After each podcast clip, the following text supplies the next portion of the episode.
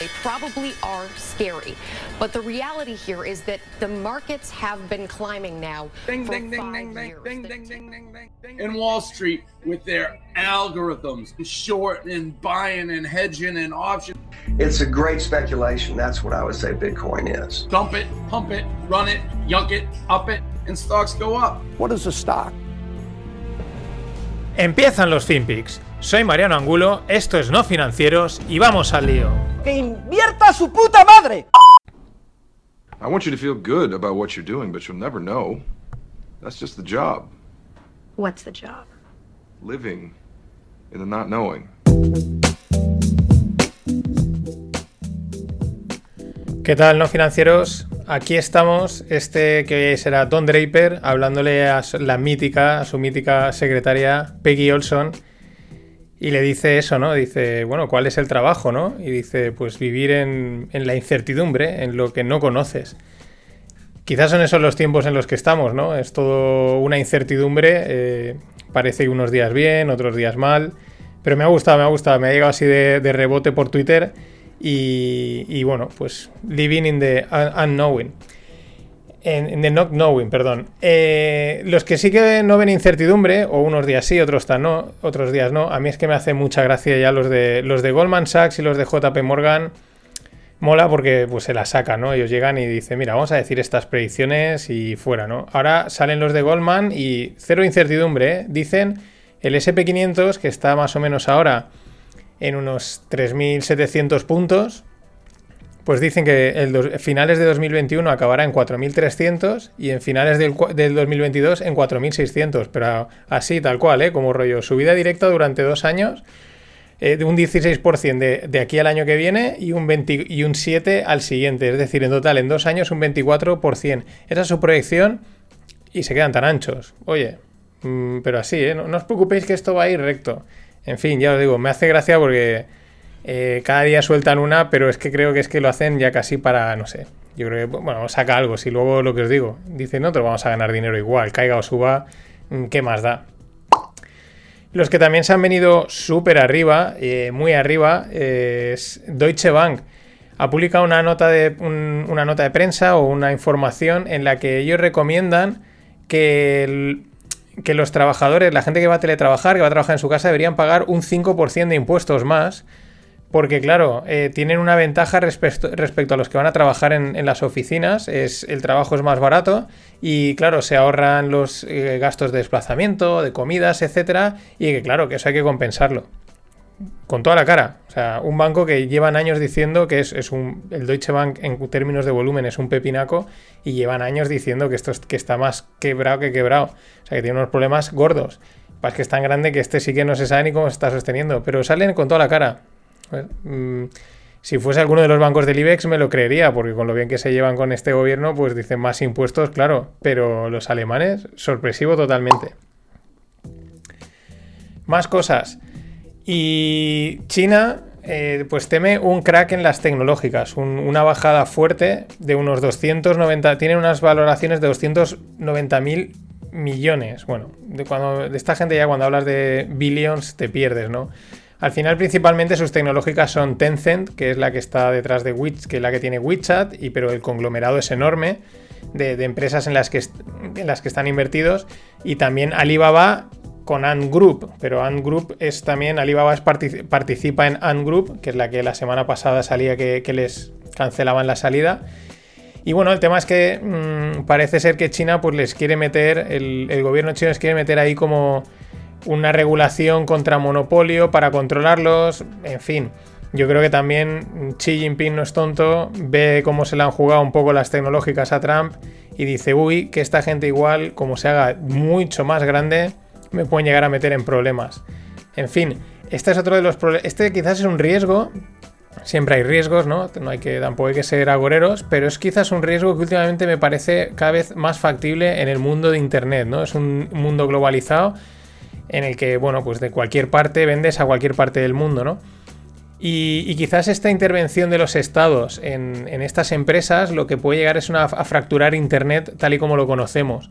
De hecho, lo de TikTok, que ahora ha, caído en olvido por las elecciones americanas, es una cosa así, ¿no? El, acordaos que TikTok le estaban, pues eh, Estados Unidos iba a banear el uso de TikTok en Estados Unidos, salvo que les vendiesen la parte para correspondiente, ¿no? Alguna presa americana, ¿no? Al final estás fragmentando el, espacio de Internet, ¿no? Estás como diciendo, mm, ya no es tan global, ¿no? Y este yo creo que es, es un riesgo que está ahí, en parte. Es un riesgo que está ahí y a veces se vislumbran así como ciertas tendencias, ¿no? En este caso por los eh, por la intervención de los gobiernos, pero también por esa tendencia de estas megaempresas a, hacerse casi auténticos golems, ¿no?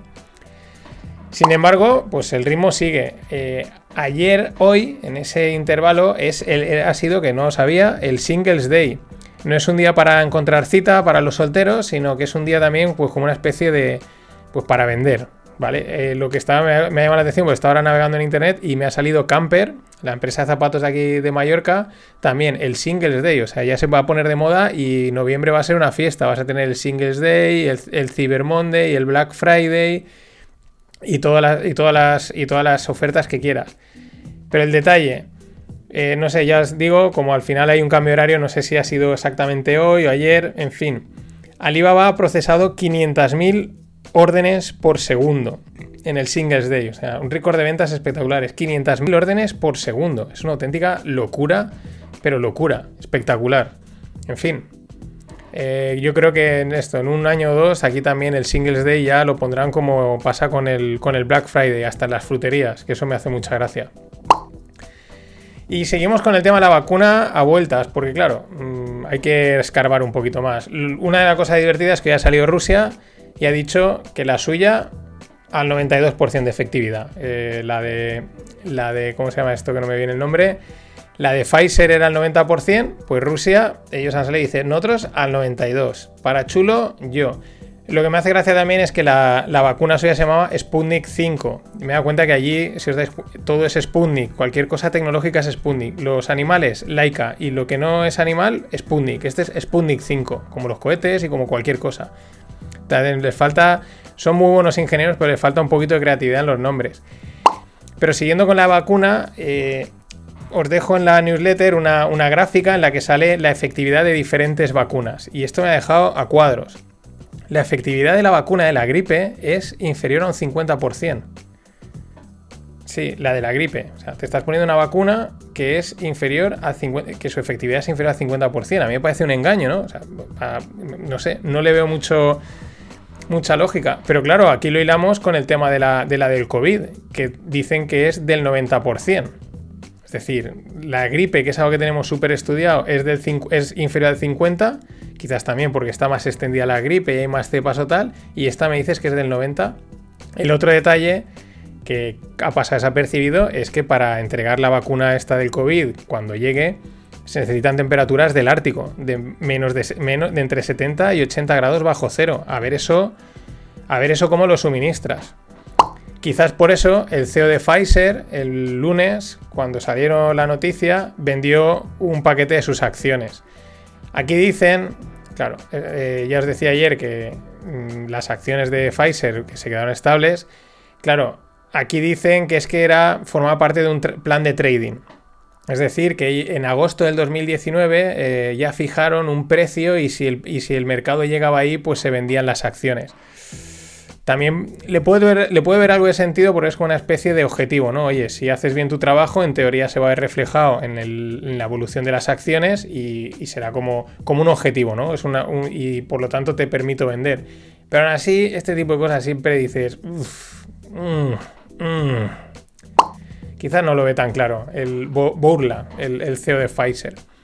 Berkshire Hathaway, pues la, empresa holding de, de, Warren Buffett ha reducido su posición un poco en Apple, en unos 4.000 billions, o sea, en 4 billions, en 4.000 millones. Bueno, eh, en el artículo hablan de billions como el que habla de, vamos, de pesetas. Eh, billions por aquí, billions por allá. El tema es que, bueno, ha reducido también... Eh, tiene cierto sentido. Warren estaba. Es uno de los que dice que, bueno, si lo tienes claro, ¿para qué diversificar? Eso no quiere decir que tengas que concentrarlo todo en el mismo sitio, pero es verdad que él a veces se caracteriza por tener unas posiciones mmm, con más concentración, ¿no? En vez de estar muy diversificado, pues uno de los casos últimamente era Apple y tampoco pues es descabellado que quite un poquito de, de posición. En este sentido, siguiendo con Apple, ayer cuando os comentaba lo de los ARM, mientras lo estaba diciendo ya lo dije y sabía que me estaba equivocando y bueno, pues evidentemente en el grupo de Telegram a buenas me han corregido y me alegro porque así eh, pues os puedo explicar cuál es la movida esta de los chips. El tema es que ARM eh, hace una especie, digamos, de diseños de, que vende, ¿no? Entonces luego esos diseños, para que nos entendamos, de, chips, eh, los coge Apple y se los mm, personaliza a su rollo.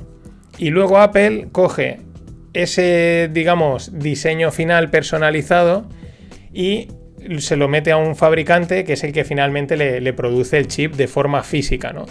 Esa es un poco la cadena de, de, diseño y producción. Cuando digamos Intel, hasta hace poco, pues prácticamente todo ese proceso lo hacía ella misma y Apple pues le compraba directamente los chips. Pero bueno, ya has comentado ayer que el mercado se ha fragmentado porque claro, han salido tropecientos dispositivos, tropecientas historias mm, de mil cosas que todas necesitan chips y claro, mm, la propagación y la diversidad de, fabricantes y de tipos de chips pues ha crecido y yo creo que va a crecer bastante.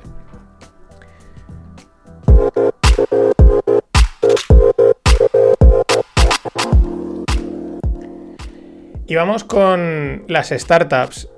Pero vamos a hablar de. Porque últimamente son todas. Y ayer decía, digo, es que son todas de, health tech y al final no entendemos nada. Pues oye, sí, se está levantando dinero para health tech. Pues muy bien. Hoy me he ido un poquito fuera.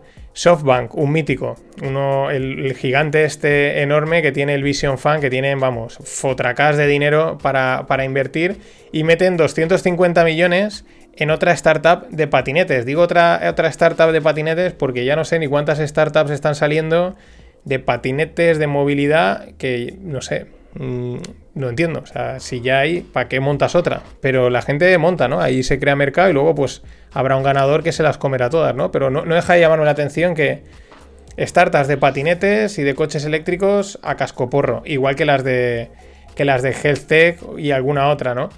En ese sentido, pues bueno, hoy a, Iñaki Arrola, el fundador de coches.com, que la vendieron hace poco, pues decía eso, decía, bueno, que aquí a veces también en el mundo de las startups hay mucha ronda que sí, que levantan dinero, pero que es como como que no es buena, ¿no? Como no es sólida. Es como, sí, sí, hemos levantado dinero, pero detrás es. no es que sea mentira, pero que bueno, que no. Eso no tiene solidez, por así decirlo. Es más el vender la ronda.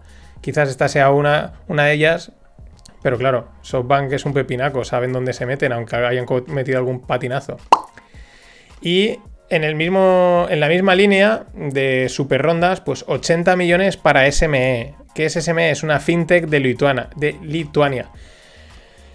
Eh, ¿Qué es lo interesante aquí? Pues eso, en la zona del Europa del Este, Estonia, Lituania, Letonia, el tema fin, bueno, el tema startup tupero se mueve un huevo, pero el tema fintech mucho más aún. Tiene una legislación muy buena, impuestos que facilitan las cosas, poca regulación, una pasada. Una pena que allí haya que haga frío, porque bueno, porque si no no serían malos sitios para estar y para montar este tipo de historias. Pero bueno.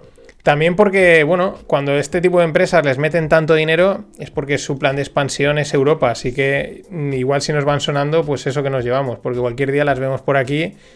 Lo que, lo que, le, lo que le hace falta a la banca de, España, que, lleguen más competidores eh, con, mejores, con mejores soluciones. Y que no había sonado del todo. Y en blockchain, en cripto, blockchain, Bitcoin, Ethereum, porque Eh, para decirlo todo.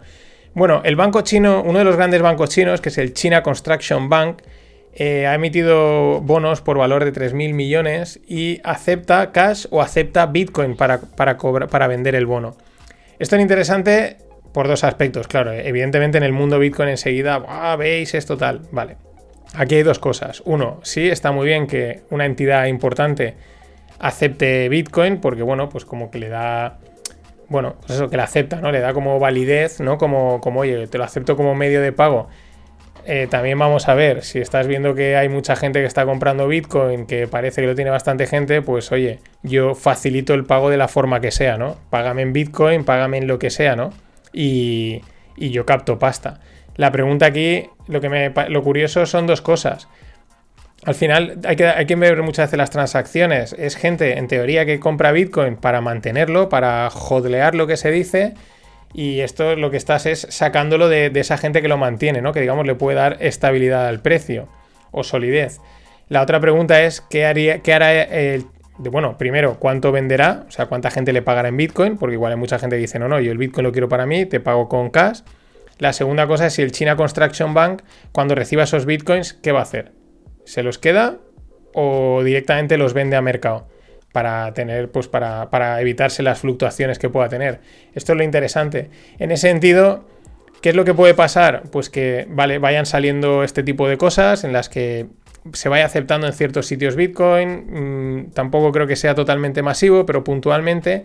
Y eso traducido a la, a la cotización es que creo que se va a volver más compleja, se va a volver más una cotización, no como últimamente que vamos, iban telegrafiando los movimientos, ¿no? Pues ahora va a pasar aquí, va a llegar a ti, que es lo que siempre dices, todo es un poco de chiste, ¿no? En otros sitios no, no puedes hacer esto, eso es porque, pues como decía Druckenmiller, hay poca liquidez y bueno, tiene unas condiciones muy particulares. Pero si empieza a entrar más gente, lo que pasa es que las cotizaciones se vuelven mucho más complejas, más caóticas, más esquizofrénicas, como es un mercado como Dios manda. Y por último, en el, la contra, en el otro lado de Bitcoin, que está no digamos, no es el enemigo, sino pues bueno, el, otro es Ethereum. Y bueno, ha pasado una cosa interesante, bueno, mm, según quien la vea, ¿no?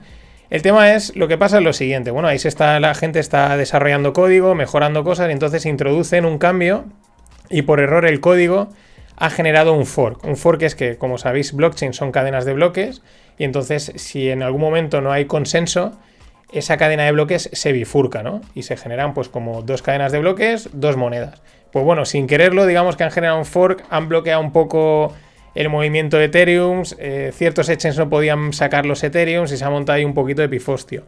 ¿Cuál es la historia? Que esto lo ha liado eh, Infaura, que es bueno, una empresa mm, que es parte de otra empresa que tiene, pues bueno, como eh, objetivo, ¿no? Tiene el encargo de seguir desarrollando Ethereum, ¿no? Lo cual lo que criticaban los bitcoiners, que enseguida están ahí con el, con el cuchillo, eh, que solo saben ver la, la, la, es? la paja en el ojo ajeno, pues eso, que esto al final era un poco de centralización, ¿no? Que si fíjate lo que ha pasado, estos han tocado algo y el sistema no ha funcionado, en fin, estas peleitas que lo curioso es que a Bitcoin ya le pasó algo parecido hace siete años, cuando estaban actualizando una cosa y se generó una cosa parecida.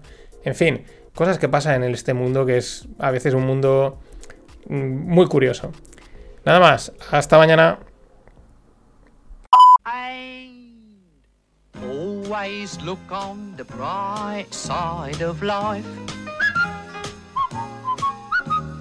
Always look on the light side of life.